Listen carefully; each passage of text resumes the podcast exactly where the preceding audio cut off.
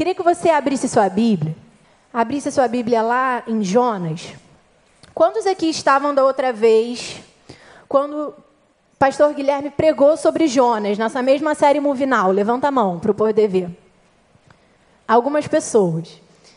A primeira mensagem dessa série que nós estamos terminando hoje, chamada Move Now, foi sobre a vida de Jonas. Talvez você já tenha ouvido falar nesse homem, principalmente por conta da, da história da baleia, né, o do grande peixe que engoliu Jonas. E como o Guilherme disse, e eu concordo para ele, se foi grande peixe, se foi baleia, se foi baleia que engoliu Jonas, se foi Jonas que engoliu a baleia, não interessa. O que importa é que está na Bíblia. Se está na Bíblia, a gente acredita até o fim. E o Guilherme pregou sobre a vida de Jonas. E num outro momento, enquanto eu estava em casa, no momento meu de devocional, o Espírito Santo me trouxe uma outra história, me lembrou de uma outra história muito parecida com a história de Jonas, que também está na sua Bíblia. Não sei se você conhece essa história. Então, hoje, na verdade, o que eu queria pensar com você hoje é que nós fizéssemos um paralelo entre o que nós ouvimos sobre Jonas e o que nós vamos ouvir a respeito do apóstolo Paulo, quando ele passou por uma situação muito parecida com Jonas. Então eu queria que você abrisse a sua Bíblia lá em Jonas. Jonas é um livro tão curtinho que você pode ler se você não leu da outra vez Guilherme desafiou você. Você pode ler hoje. Ele é muito curtinho. E a gente vai pular alguns versículos. Então eu queria que você prestasse muito atenção no que você vai estar lendo para você entender todo o contexto. Então, Jonas no capítulo 1, nós vamos ler primeiro do versículo do 1 ao 18. Depois nós vamos para o capítulo 2 e vamos ler o versículo 1 apenas. Então, Jonas 1, do 1 ao 18 e depois capítulo 2, versículo 1. Vamos lá. O Senhor deu esta mensagem a Jonas, filho de Amitai. Apronte-se e vá à grande cidade de Nínive. Anuncie meu julgamento contra ela, pois vi como seu povo é perverso. Jonas se aprontou, mas foi na direção contrária, a fim de fugir do Senhor. Desceu ao porto de Jope, onde encontrou um navio que estava de partida para Tarsis. Comprou a passagem e embarcou para Tarsis a fim de fugir do Senhor. O Senhor, porém, enviou sobre o mar um vento forte e caiu uma tempestade tão violenta que o navio estava prestes a se despedaçar. Com muito medo, os marinheiros clamavam a seus deuses para que os socorressem e lançavam a carga ao mar para deixar o navio mais leve. Enquanto isso, Jonas dormia profundamente no porão. Então o capitão desceu para falar com ele. Como pode dormir numa situação dessas? Disse: Levante-se e ore ao seu Deus. Quem sabe ele prestará atenção em nós e poupará a nossa vida. Então a tripulação tirou sorte para ver qual deles havia ofendido os deuses e causado a terrível tempestade. Quando tiraram as sortes, elas indicaram que Jonas era o culpado. Porque essa, por que essa terrível tempestade veio sobre nós? Perguntaram. Quem é você? Qual é a sua profissão? De onde vem? Qual é a sua nacionalidade? Jonas respondeu: Sou hebreu e adoro o Senhor, o Deus dos céus, que fez o mar e a terra. Os marinheiros ficaram apavorados quando ouviram isso, pois Jonas já havia lhes contado que estava fugindo do Senhor. Por que fez uma coisa dessas? disseram. E visto que a tempestade piorava cada vez mais, perguntaram-lhe: O que devemos fazer com você para que a tempestade se acalme? Jonas respondeu: Joguem-me ao mar e ele voltará a ficar calmo. Eu sei que esta terrível tempestade é culpa minha. Em vez disso, os marinheiros remaram com ainda mais força para levar a embarcação à terra, mas não conseguiram, pois o mar tempestuoso havia se tornado muito violento. Então clamaram ao Senhor e disseram: Ó Senhor, não nos deixes morrer por causa deste homem, e não nos responsabilizes pela morte dele. Ó Senhor, tu sabes os motivos por que enviaste essa tempestade sobre nós. Depois os marinheiros pegaram Jonas e o lançaram no mar, e no mesmo instante a furiosa tempestade se aquietou. Espantados com o grande poder do Senhor, os marinheiros lhe ofereceram um sacrifício e firmaram um compromisso de servi-lo. O Senhor fez que um grande peixe engolisse Jonas, e Jonas ficou dentro do peixe por três dias e três noites. Capítulo 2, versículo 1. Então, de dentro do peixe, Jonas orou ao Senhor seu Deus. Ponto final. Agora eu queria que você fosse, que você corresse a sua Bíblia para quase 800 anos depois de que esse evento aconteceu. Você fosse lá para Atos, no capítulo 27. Quase 800 anos depois da história de Jonas ter acontecido, de Jonas ter fugido de Nínive depois voltado para lá para cumprir a missão que ele tinha recebido de Deus. Quase 800 anos depois, um homem passou por uma situação muito parecida com a de Jonas. Atos capítulo 27, todo mundo já abriu? Quem já abriu, fala: Eu amo a minha célula. Muito bem. Vamos lá então, versículo 9. Ó, a gente vai ler Atos 27, do 9 ao 11. Depois, versículos 13 e 14. Tá? E depois eu falo quais são os outros versículos. Então, 27, primeiro, de 9 ao 11. Havíamos perdido muito tempo. As condições climáticas estavam se tornando perigosas para a navegação, pois se aproximava o fim do outono. E Paulo tratou dessa questão com os oficiais do navio. Disse ele: Senhores, se prosseguirmos, vejo que teremos problemas adiante. Haverá grande prejuízo para o navio, para a carga e perigo para a nossa vida. Mas o oficial encarregado dos prisioneiros deu mais ouvidos ao capitão e ao proprietário do navio que a Paulo. Versículos 13 e 14. Quando um vento leve começou a soprar do sul, os marinheiros pensaram que conseguiriam chegar lá a salvo. Por isso levantaram âncora e foram costeando Creta. Mas o tempo mudou de repente, e um vento com força de furacão, chamado Nordeste, soprou sobre a ilha e nos empurrou para o mar aberto. Versículo 18 ao 25. No dia seguinte, como com ventos com força de vendaval continuavam a castigar o navio, a tripulação começou a lançar a carga ao mar. Olha que interessante. No terceiro dia, removeram até mesmo parte do equipamento do navio e o jogaram fora.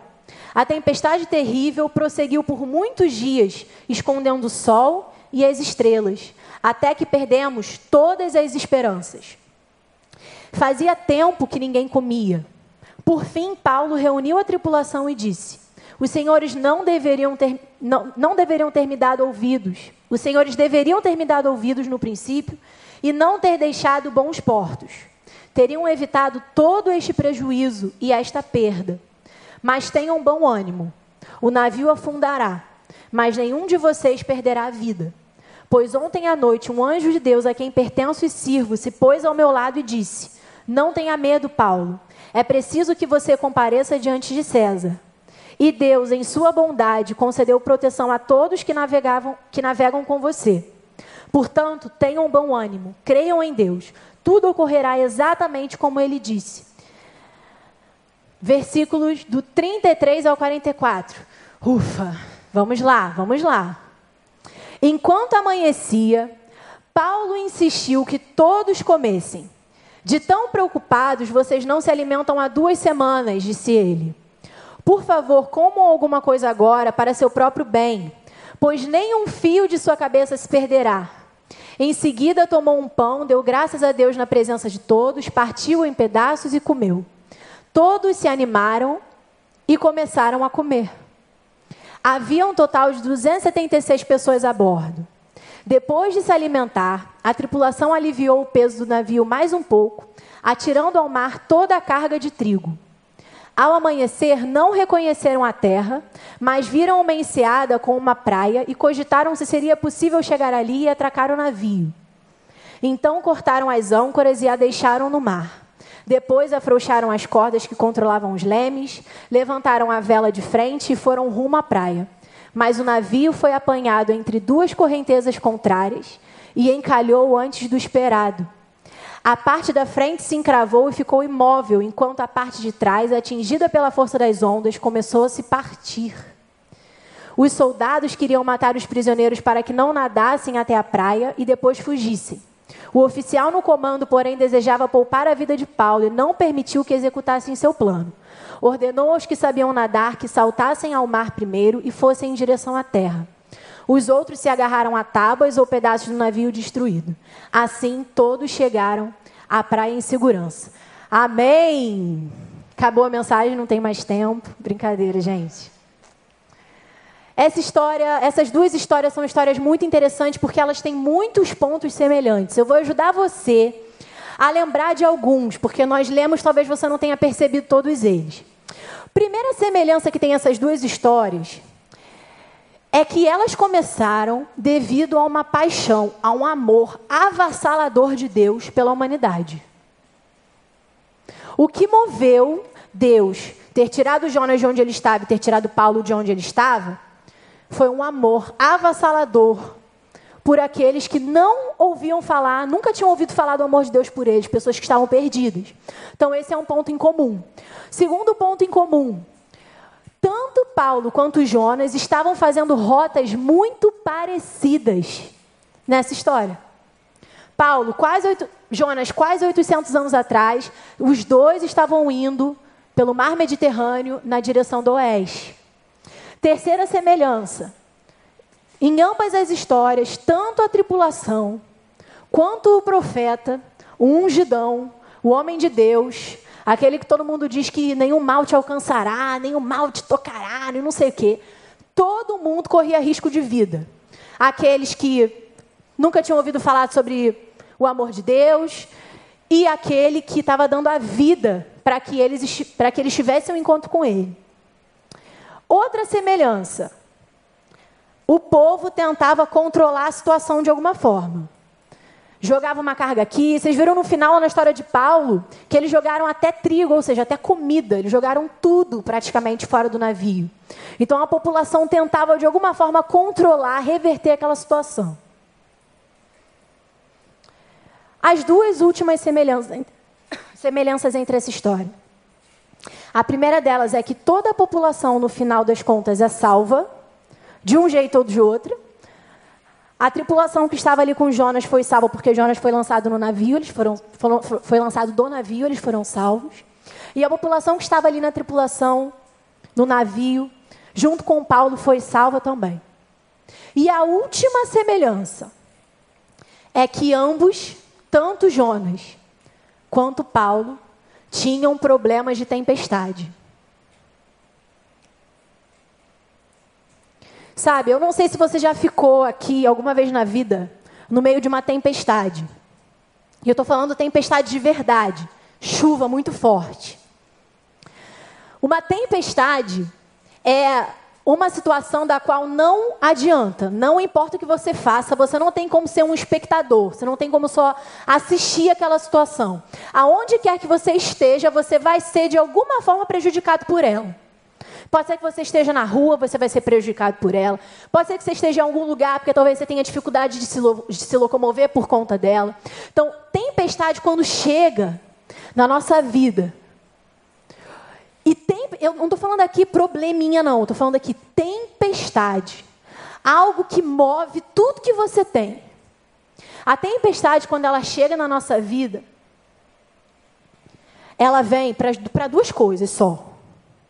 Ou para a gente se perder, uns dos outros, ali no meio da confusão. Ou para que depois que ela passe, a gente tenha um belo de um testemunho, sabendo que fomos salvos daquele momento ali. E a tempestade, ela envolve a todos: tripulação, dono do navio, profeta, quem não sabe nem o que está acontecendo na vida, você, pessoal aqui do louvor, pessoal do Data Show, a tempestade envolve todo mundo. Não importa se você é crente há muito tempo ou se você nunca nem ouviu falar sobre Jesus direito. A tempestade, as lutas, as dificuldades, elas aparecem para todos. Mas existem também algumas diferenças, e é nas diferenças que eu quero me apegar nessa noite com você. A primeira diferença entre essas histórias é a diferença entre o controle. A necessidade de controle que Jonas tinha e a ausência de controle que Paulo tinha. Vou te explicar melhor. O texto diz, depois você vai ler com calma Jonas de novo, se você já leu, que Jonas comprou a passagem. Essa viagem que Jonas ia fazer, provavelmente ela durava um pouco mais de um ano. Era uma viagem extremamente custosa. Ou seja, Jonas, ele bancou, ele tinha condições, provavelmente não era uma pessoa é, muito com poucos recursos, ele bancou uma viagem extremamente custosa. Jonas, ele deu um jeito na vida dele de tomar controle, de ter o domínio daquela situação. Já Paulo, depois você vai ler também, Paulo ele estava ali obrigado. Paulo, antes ele havia sido preso porque estava pregando a palavra, falando sobre Jesus, falando sobre a experiência que ele tinha tido com Jesus, e ele tinha sido preso. E ele estava sendo transportado por um lugar onde ele seria julgado. Então a primeira diferença entre Jonas e Paulo é que Jonas tinha necessidade de controlar tudo aquilo que estava acontecendo. Ele pagou um alto preço para que ele tivesse condições de dizer para onde ele ia, de que forma ele ia chegar, quando ele ia chegar. Enquanto Paulo abriu mão de todo o controle que ele tinha, inclusive sobre o próprio corpo, por opção, e escolheu estar naquele navio. Essa é uma primeira diferença, presta atenção. A segunda diferença entre Jonas e Paulo nessa história foi a maneira como cada um reagiu ao problema. Não sei se você lembra, mas quando a gente estava lendo Jonas, o texto diz que ele estava dormindo no porão. Sabe o que é o porão de um navio? Lugar onde são transportadas as cargas. Porque Paulo, que tinha pago uma quantia altíssima para estar ali naquele navio, Paulo não, Jonas, estava num porão. Eu ouso te dizer que Jonas estava naquele porão para fugir, não só do Deus, que ele já havia fugido, correndo da direção que ele, Deus tinha mandado ele ir, mas Jonas estava fugindo das pessoas. Porque Jonas sabia que tanto em Tarsis, que é para onde ele estava indo, quanto em Nínive, que era para onde ele deveria ir, haviam pessoas que precisavam que ele fizesse o que ele deveria fazer. Então Jonas escolheu ir para o fundo do porão, no meio da mala, no meio da bagunça, para se esconder e não precisar se relacionar com ninguém. Para ficar na dele. E qual foi a postura de Paulo dentro do navio? A gente leu. A postura de Paulo dentro do navio foi uma postura de relacionamento. O texto fala o tempo inteiro que o tempo todo Paulo estava desfrutando de relacionamento. Não só de relacionamento entre as pessoas, mas o texto fala também de um momento em que ele foi para a intimidade dele com Deus, de relacionamento com Deus. Preste atenção. A terceira diferença entre a vida de Jonas e a vida de Paulo, nesse texto que a gente está lendo, foi o efeito da falta de oração de Jonas. O efeito da falta da oração de Jonas e o efeito da vida de oração de Paulo. A tripulação que estava ali naquele navio com Jonas era uma tripulação completamente perdida sem referência. Quando a tempestade chegou, o texto diz que cada um começou a orar para o Deus que acreditava. E Jonas estava onde? No fundo do porão. E Paulo? O que, que o texto diz a respeito de Paulo? O texto diz que Paulo foi o único que orou. Olha que engraçado. Enquanto no navio de Jonas todos oravam, menos ele. Olha que situação absurda. Foi tão absurdo que o capitão do navio teve que ir para lá e falar assim: meu filho, faz alguma coisa, ora aí para seu Deus, está todo mundo orando, só você que não. E você percebeu que o texto não diz que Jonas orou? Ou seja, Jonas não orou mesmo assim. Jonas só foi orar, sabe aonde? Quando ele já estava lá dentro da boca do peixe. Às vezes a gente é assim, né? A gente só dobra o joelho quando a gente já está no fundo do peixe. Mas Paulo foi o único no navio em que orou. Paulo foi o único do barco que, porque orou, ouviu. Porque o texto diz que numa noite ele ouviu assim: Não tenha medo, Paulo. Um anjo falou com ele e disse: Não tenha medo, Paulo. Sobre você vai vir um livramento, porque você precisa cumprir a missão que você tem, que é ir até o lugar que você precisa ir, falar com César. E o que Paulo fez com isso? Na manhã seguinte, ele já reuniu a população, olha Paulo no meio do povo. Já reuniu a população e falou assim: gente, olha só, vocês estão vendo essa confusão toda aqui que já. Gente, isso não, isso não aconteceu em, em um dia, não, isso aconteceu em vários dias.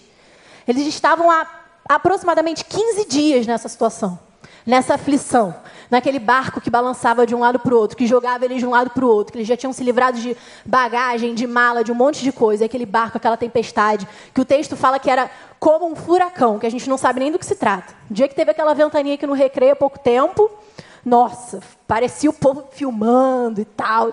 Tamanho nosso desespero. Imagina um furacão de fato, que era o que eles estavam vivendo ali. E Paulo reuniu a população e falou assim: não tenham medo, Tenham bom ânimo. Sabe o que aconteceu quando Paulo falou aquilo para aquelas pessoas ali? As pessoas tiveram bom ânimo. Sabe o que isso significa? Que muitas vezes as pessoas que estão ao nosso redor, no meio da tempestade, das dificuldades, das lutas da vida, tentando se virar, tentando suportar, tentando se agarrar no que elas podem se agarrar. Elas não têm bom ânimo, porque nós não temos vida de oração. E porque nós não temos vida de oração, a gente não ouve, porque a gente não ouve, a gente não fala aquilo que Deus tem para elas, preparado para elas.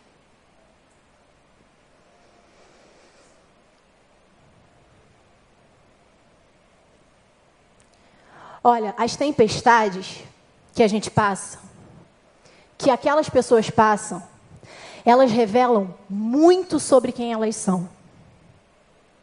As tempestades que você passa, que Deus permite que venham sobre a sua vida, as dificuldades, as portas que fecham na sua cara, a mudança do status do Facebook, aquele desaprovado, todas as tempestades, as, as dificuldades, o divórcio dos seus pais, a nota baixa que você estudou e tentou e não foi. Todas as tempestades vão revelar realmente quem você é.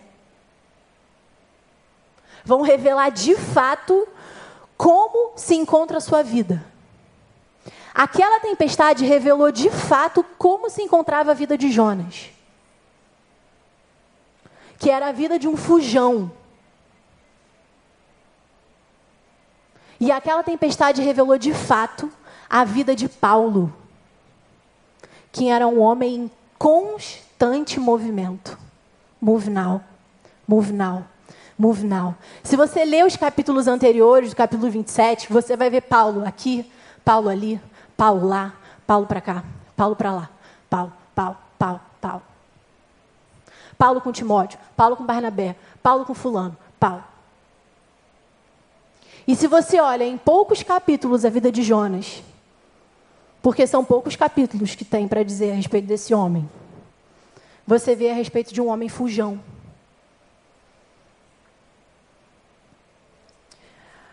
Mas além dessas duas histórias que eu compartilhei com vocês aqui, existem mais duas histórias de tempestade, dois problemas de tempestade na Bíblia. Só que dessa vez o protagonista é o topzão. Jesus, aquele lá de Nazaré. Topzera. Se você abrir a sua Bíblia, você não precisa abrir agora. No Evangelho de Marcos, no capítulo 4, depois do capítulo 6, você vai ver Jesus enfrentando problemas de tempestade. E sabe o que é muito bacana? É que a história de Jonas, 760 ou 80 anos antes de Jesus, e a história de Paulo, mais ou menos 30 anos depois de Jesus, ambas as histórias reverberam nas duas experiências de Jesus na tempestade. E eu vou te contar por quê. Lá em Marcos, no capítulo 4, acontece uma cena muito engraçada. Jesus também precisa ser acordado. Jesus também estava dormindo, gente, no meio da tempestade, vocês acreditam? Jesus também dormiu no meio de uma tempestade, igual Jonas aí, o nosso fujão. Jesus dormiu e um discípulo foi lá e falou: Jesus, pelo amor de Deus, meu filho, acorda aí. A gente está sendo tragado aqui por essa tempestade. Só que a diferença é o que vem em seguida. Jonas, acorda aí, faz alguma coisa. A gente está sendo tragado pelo oceano. E Jonas prefere continuar fugindo. Jesus foi acordado. Jesus levantou de onde ele estava. Jesus fez o que, gente? Orou. Só isso. Ele só orou. E ele só acalmou a tempestade que afligia a vida daqueles homens. Se você for um pouquinho mais à frente, lá em Marcos, no capítulo 6, Jesus está de novo enfrentando o problema aí de tempestade. Está de novo num barco, num mar revolto. Diz que os discípulos estavam lá, os ventos sopravam muito forte. De repente, Jesus veio só andando sobre as águas só. Veio caminhando. E os discípulos começaram a dizer: o que, que é aquilo? O que, que é aquilo? E o que Jesus falou para eles, vocês lembram? Não tenham medo. Vocês lembram o que Paulo falou para aquelas pessoas naquele barco? Não tenham medo. Eu não sei se isso é uma coincidência apenas. Eu prefiro acreditar que é a Bíblia sendo a Bíblia. Que é a Bíblia ensinando para a gente muito mais do que ela ensina quando a gente lê uma vez. Sabe? Outro dia eu estava conversando com a Fernanda, que estava aqui sentada aqui na frente, que está lá no Cocomambo. Não sei nem quantos anos ela tem. Quantos anos a Fernanda tem? Alguém sabe? 16. E a gente estava conversando, nem sei se ela está aqui, que bom, senão ela está morrendo de vergonha. E a gente estava conversando e eu desafiando ela, falei, mas Fernanda, a gente precisa buscar mais a Jesus, a gente tem que amar mais a Deus, a gente precisa ler a Bíblia, a gente precisa ler a Bíblia toda, ela, mas eu já li. Ah, tá bom. Então, Fernanda, a gente precisa ler a Bíblia de novo. Ela tem 16 anos.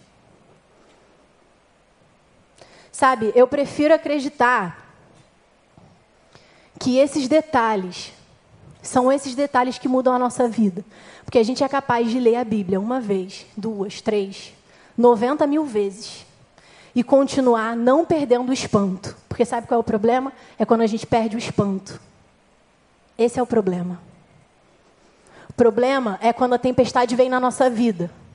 Os problemas vêm na nossa vida. É quando a célula está vazia.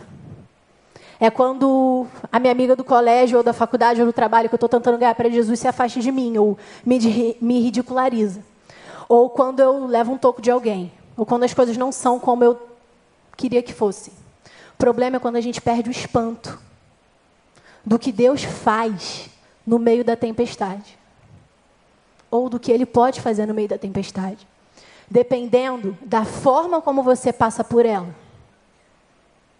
E olha, eu vou te dizer, a tempestade sempre vai vir. Semana, essa semana eu estava com as, as meninas coordenadoras lá em casa, Gabi, Karen, Isa e Letícia. E a gente estava compartilhando as nossas lutas, porque a gente também tem muitas lutas, muitas dificuldades. A gente estava compartilhando. E a gente falou juntas, chegamos juntas a uma conclusão. Olha que conclusão incrível. Sempre vai ter dificuldade. Não é, Gabi? Sempre vai ter luta, sempre vai ter tempestade. Mas essa mesma tempestade, deixa eu te falar isso que é muito importante.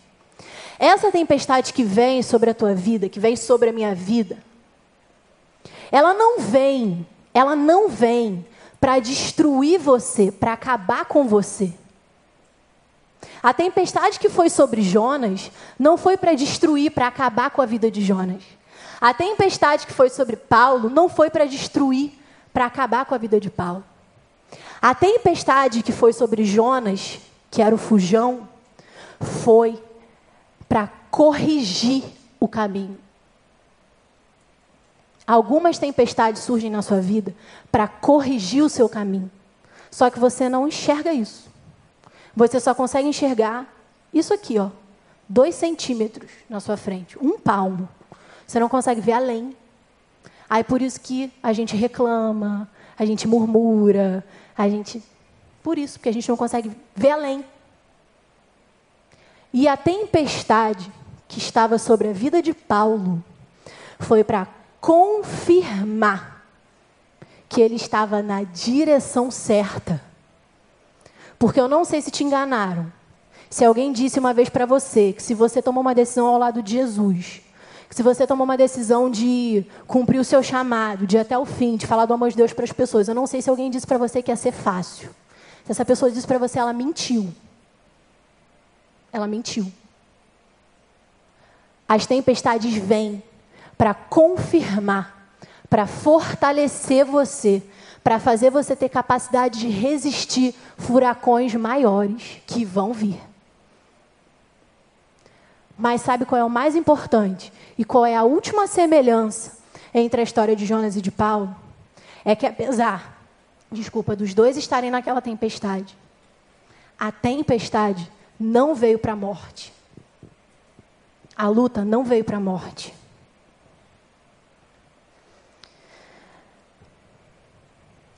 A tempestade, ela, a primeira coisa que ela faz na nossa vida, ela nos expõe. Nos sentimos extremamente expostos. A tempestade, ela tira de nós o controle. Todo o controle que Jonas pensava que ele tinha com aquele dinheiro que ele tinha investido naquele barco. Nada podia parar aquela tempestade. A tempestade tira de você a ilusão de que você tem o controle sobre as coisas e sobre as pessoas.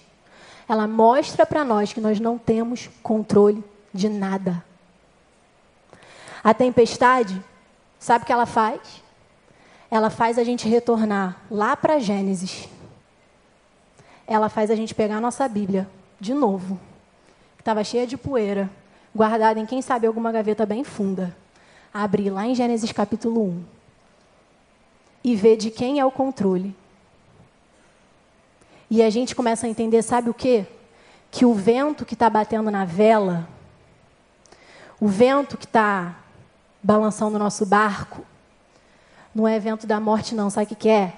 é sopro do Espírito Santo sobre a nossa vida. E a Bíblia fala lá em Gênesis, lá no iníciozinho, que esse vento já corria sobre a terra desde o princípio, quando não tinha nada, esse vento já corria aqui. Então, se você que veio aqui nessa noite tem convicção, sabe, eu amo a Jesus, Ele é o meu Salvador, é a razão da minha vida. Mesmo eu sendo imperfeito, Ele é o que eu mais amo nessa vida. Tudo que eu quero fazer nessa vida, eu quero fazer para Ele, por Ele. E se você estiver no meio do furacão, se a sua vela tiver, se você já tiver jogado muita coisa fora, na tentativa de não naufragar, saiba que esse vento é sopro do Espírito Santo na sua vida para mover você de um lugar para outro. Agora, se você não tem essa convicção, se você fala assim, meu barco vai naufragar, e eu sinto só desespero, só desesperança, só neblina, eu não enxergo nada, porque eu não sei quem está comigo. Eu acho, eu sinto que isso vai acabar com a minha vida. Talvez você precise hoje receber esse sopro. Talvez você não tenha entendido ainda. Talvez você precise receber esse sopro. Eu queria convidar o pessoal do louvor, se alguém vier. Se não quiser vir, também não tem problema. Queria que todos abaixassem a cabeça, fechassem os olhos. Queria pedir para que, se você veio aqui e essa palavra não fez diferença nenhuma para você, eu queria pedir que você abaixasse a sua cabeça e fechasse seus olhos mesmo assim. Porque essa palavra aqui é a palavra de Deus. E a Bíblia diz que a palavra de Deus nunca volta vazia. Então eu sei que tem pessoas aqui, que tem algumas meninas e alguns meninos aqui, que o Espírito Santo soprou essa palavra para elas. E eu queria muito objetivamente perguntar se foi na sua vela que o Espírito Santo soprou. E eu queria que, se você é essa pessoa, que você levantasse a mão agora, onde você está, no nome de Jesus. Deus te abençoe, Deus te abençoe, Deus te abençoe. Deus te abençoe, Deus te abençoe, Deus te abençoe. Deus te abençoe, Deus te abençoe, Deus te abençoe. Se o Espírito Santo soprou na vela do seu barco, levanta a sua mão para a gente poder orar junto. Deus te abençoe. Deus te abençoe. Deus te abençoe.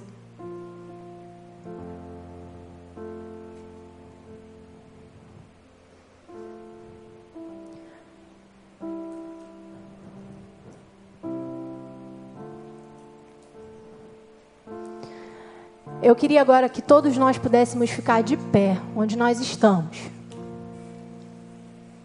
E antes de eu fazer o convite que talvez você já saiba qual é. Antes de eu fazer esse convite, eu quero falar uma coisa aqui. Na semana passada, vieram pessoas aqui. Pessoas que levantaram a mão dizendo assim: só isso aqui que elas disseram. Eu quero receber o Espírito Santo no meu coração. Só isso que elas disseram. Hoje eu entrego a minha vida para Jesus. Eu entrego a chave do meu coração para Jesus. Eu tenho convicção plena de que Ele é o meu Salvador. E que se eu perder minha vida hoje, eu vou estar com Jesus. Essas pessoas vieram aqui semana passada, ontem aqui. Aqui na frente.